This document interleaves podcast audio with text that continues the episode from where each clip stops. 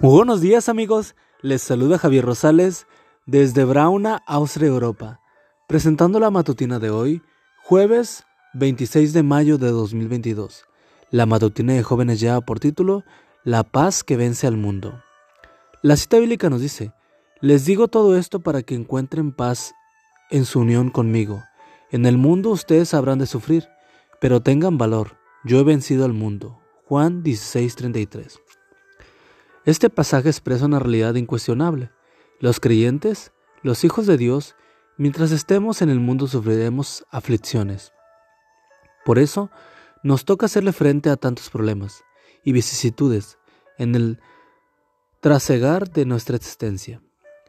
Elizabeth se casa con el deseo de tener una familia, pero después de 10 años no lo consigue. Maritza, en cambio, logra tener su primer hijito, pero el bebé nace con síndrome Down. Gonzalo, un fiel servidor de Dios, es secuestrado por un grupo alzado en armas y mantenido en cautiverio aún por un largo tiempo, alejado de su familia y de la civilización.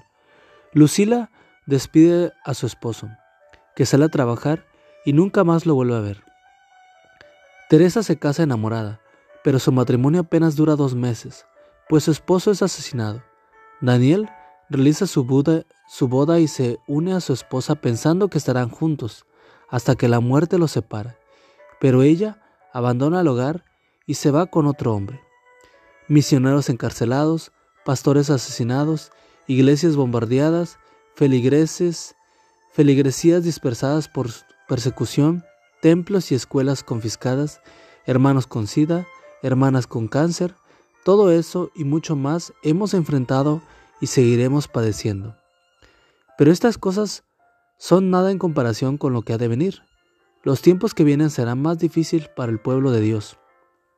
Elena G. de Guay escribe, Satanás tiene miles de ataques disfrazados que serán lanzados contra el pueblo de Dios, que guardan los mandamientos, para obligarlos a violar su conciencia. Eventos de los últimos días, página 124.